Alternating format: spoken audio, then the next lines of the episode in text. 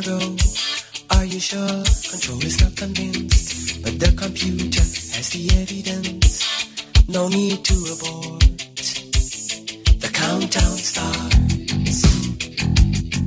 Watching in a trance, the crew is certain, nothing left to chance. All is working, trying to relax.